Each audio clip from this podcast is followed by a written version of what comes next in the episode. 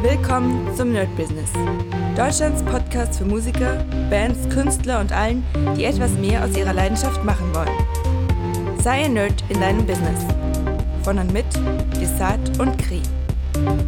Hi Leute und herzlich willkommen zu einer brandneuen Folge vom My Business Daily. Es ist Sonntag, das heißt, rein theoretisch hört ihr heute die äh, My Business Sachen durch. Es ist wieder viel passiert, es ist wieder ziemlich viel ähm, ja, in der Woche selbst los. Und deswegen kriegt ihr auf jeden Fall äh, dieses Mal wieder ein bisschen weniger Updates vom Daily, aber keine Sorge, die werden trotzdem gefüllt sein mit interessanten ähm, Inhalten. Okay, fangen wir einfach mal an.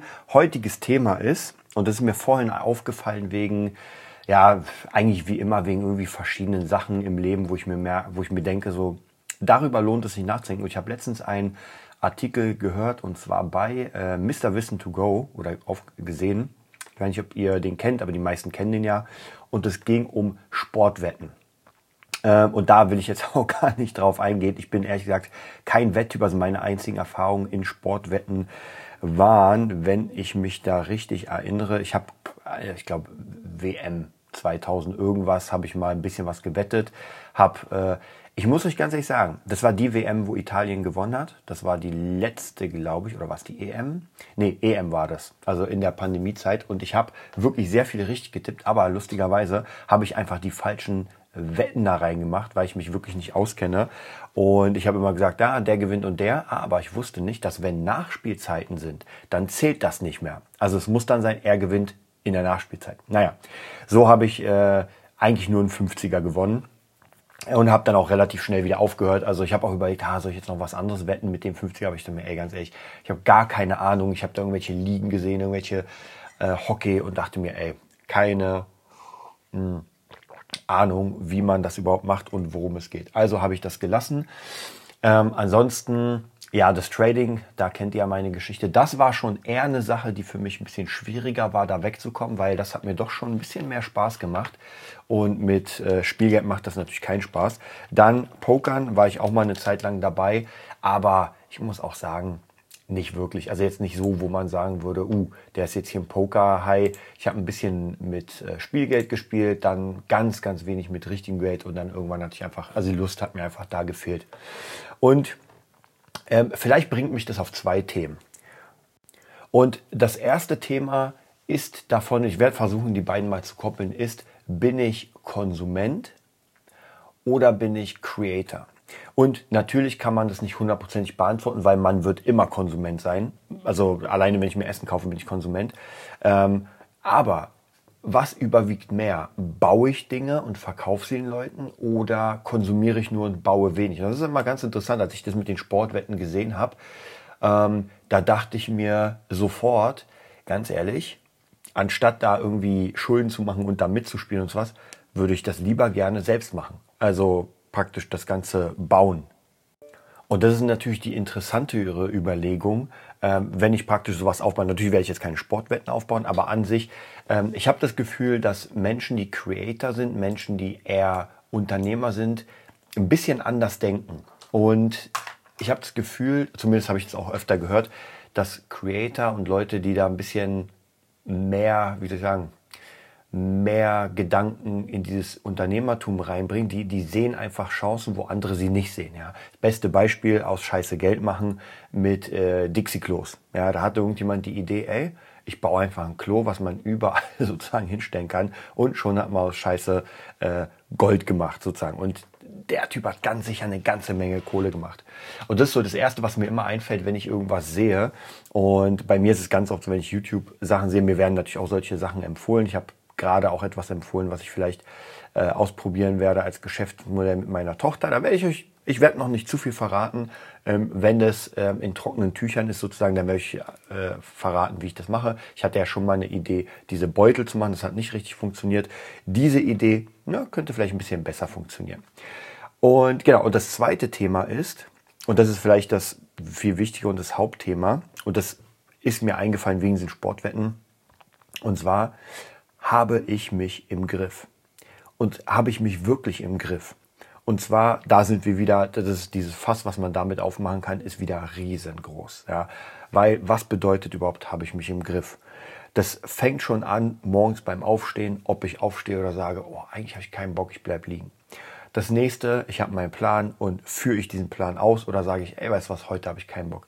Und ich muss euch sagen, ich habe auch öfter mal Zeiten, vielleicht sogar in der letzten Zeit öfter solche Zeiten, wo ich mir dachte so, ah, ganz ehrlich, eigentlich würdest du heute gerne einfach nochmal einen Day off machen. Ja, einfach, wirklich, einfach so, gerade nach dem Wochenende, wenn es so ein bisschen ruhiger war, ich meine, mein Wochenende ist nie wirklich ruhig, aber wenn es ruhiger war, dann denke ich mir manchmal so, ey, eigentlich könntest du jetzt vielleicht noch den Montag, ach, lass doch auch nichts machen.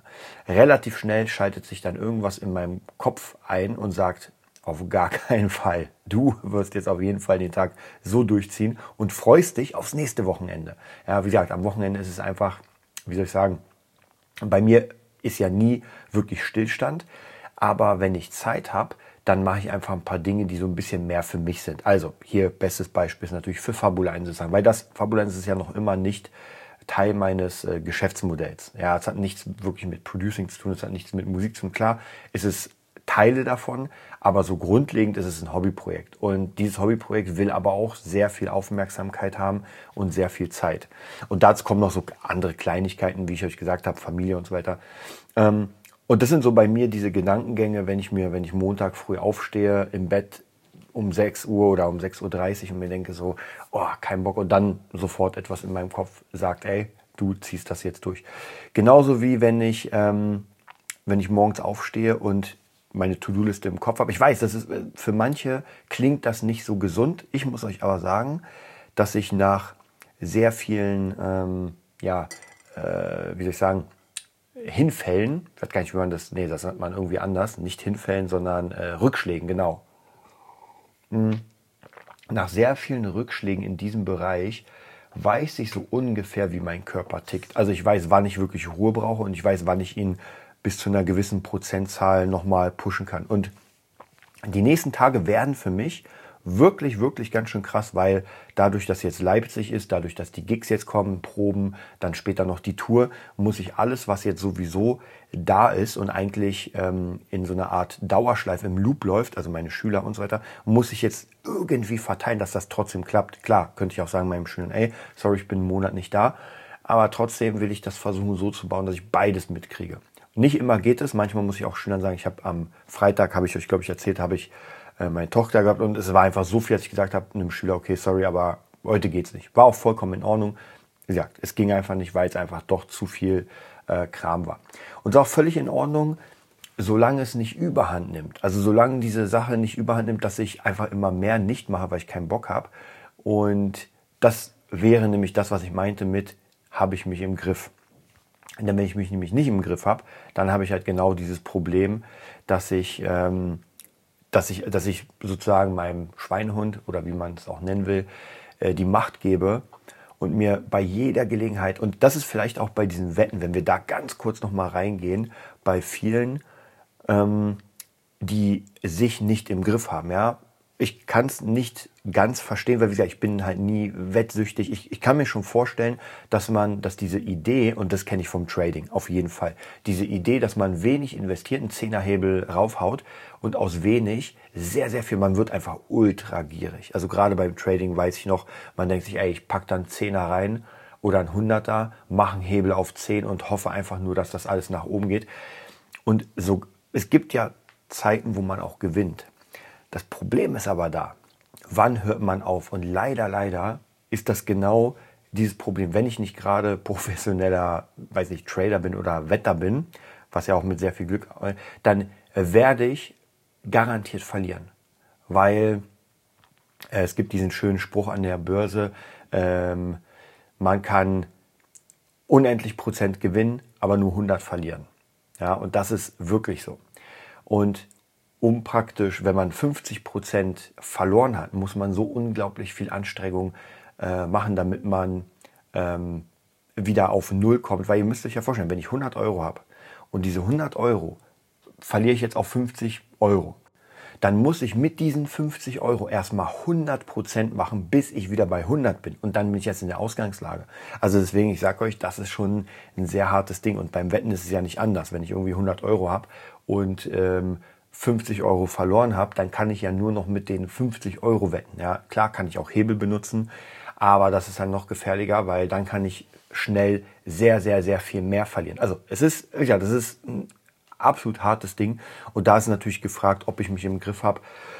Und ich glaube schon, dass viele Menschen, ich meine klar, hinterher ist man schlauer, aber viele Menschen würden, wenn sie denn das Geld, ähm, was sie verwettet haben, investiert hätten, jetzt mal abgesehen davon, dass sie dann im optimalen Fall nicht Haus und Hof verloren hätten, dann hätten sie einfach am Ende mehr gehabt. Ich kenne das von meiner Mom. Meine Mom ist seit Jahrhunderten äh, Lottospielerin und spielte mal jede Woche, ein, zwei, dreimal, also wirklich über ihr ganzes Leben. Und wenn ich mir überlege, diese ganze Kohle, noch nicht mal irgendwie auf dem Sparbuch, sondern diese ganze Kohle einfach, wenn man sich überlegt, so, keine Ahnung, 20 Euro pro Woche und das mal, ähm, ja, wir rechnen das mal durch. Also wir haben 20 Euro pro Woche, ich habe keine Ahnung, wie viel ein Wettschein kostet, aber nehmen wir es einfach damit und äh, wir machen 80 Euro sind dann in einem Monat, in 10 Monaten sind es äh, 800 und im Jahr rechnen wir mal ähm, 1000 Euro im Jahr, damit es ein bisschen leichter ist. So, das heißt, in 10 Jahren hätte ich 10.000 Euro gespart.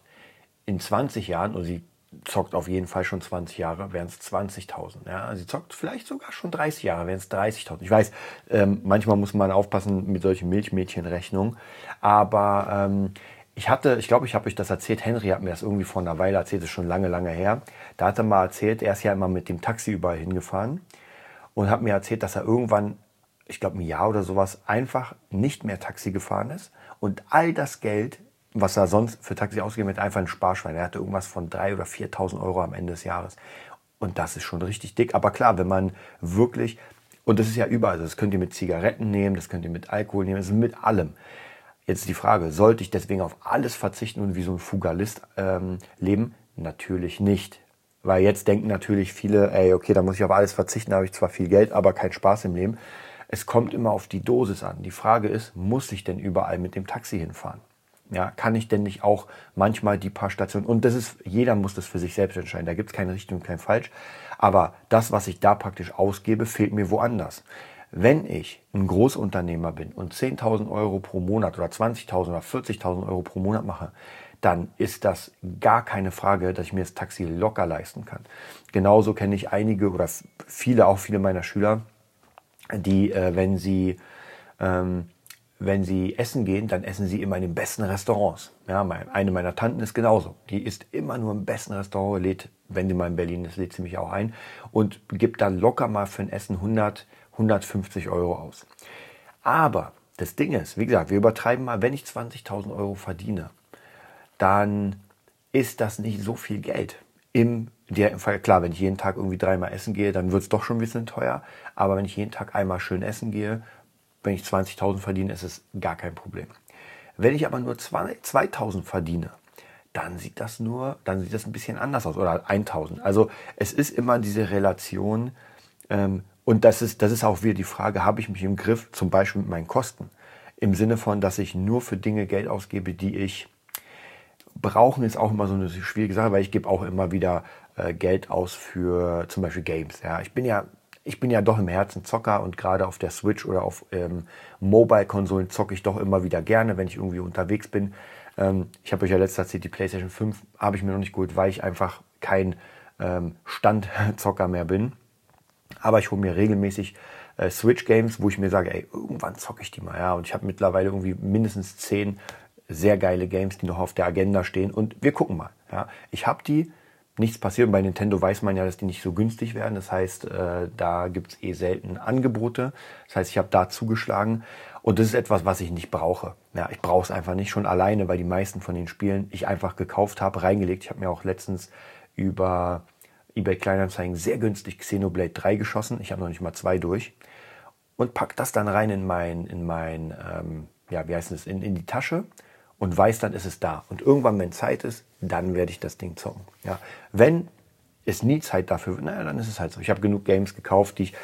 Und da meine ich, ähm, da kommt es auf die Relation drauf an. Ja, wenn ich mir jeden, jeden, jeden Tag irgendwie ein Game für 60 Euro hole, dann ist das schwachsinnig. Ja, das würde ich vielleicht sogar schaffen, aber die, die Kohle, also erstens, ich würde es ja gar nicht nutzen, könnte ich gar nicht. Und die Kohle, die ich dafür verballern würde, könnte ich halt in was anderes viel, viel besser reinpacken.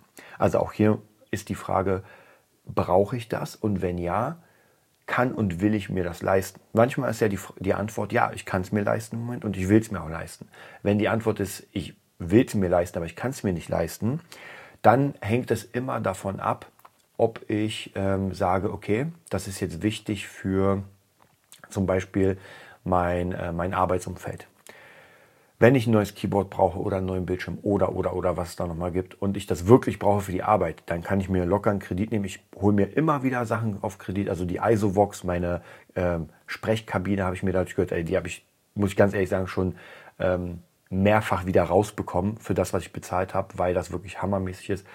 Äh, dann habe ich euch erzählt, diese ganzen Maschine und Archive Force, das hat sich nicht wirklich gelohnt, weil ich mit den Dingern einfach nicht arbeite. Ähm, Habt ihr aber auch schon abbezahlt und wer weiß, vielleicht kommt ja irgendwas. Also deswegen, da ist es nochmal eine ganz andere Sache. Die Frage ist aber immer, habe ich mich selbst im Griff, habe ich mein Ego im Griff, habe ich meinen Schweinehund im Griff und kann ich auch sagen, nein, das mache ich jetzt nicht oder ja, das mache ich und zwar ganz, ganz bewusst, ohne dass ich dann später diese Sache habe und traurig bin, weil ich mir sage, naja, jetzt habe ich sie, aber mir bringt es nichts. Das Thema werden wir auf jeden Fall nochmal weiter vertiefen. Ich wünsche euch einen mega geilen Tag und bis bald. Das war die neueste Folge vom Nerd Business Podcast. Wir hoffen, es hat dir gefallen und bitten dich darum, uns eine 5-Sterne-Bewertung bei iTunes zu geben. Vier Sterne werden bei iTunes schon abgestraft. Also gib dem Podcast bitte die 5-Sterne-Bewertung und teile uns auf Facebook, Instagram und schicke ihn an deine Freunde. Wir leben davon, dass du uns hilfst, unsere Message zu verbreiten. Wir danken dir vom ganzen Herzen dafür. Abonnier den Podcast, teile ihn mit deinen Freunden und wir hören uns in der nächsten Folge, wenn es wieder heißt, bist du ein Nerd in deinem Business? Nerd Business.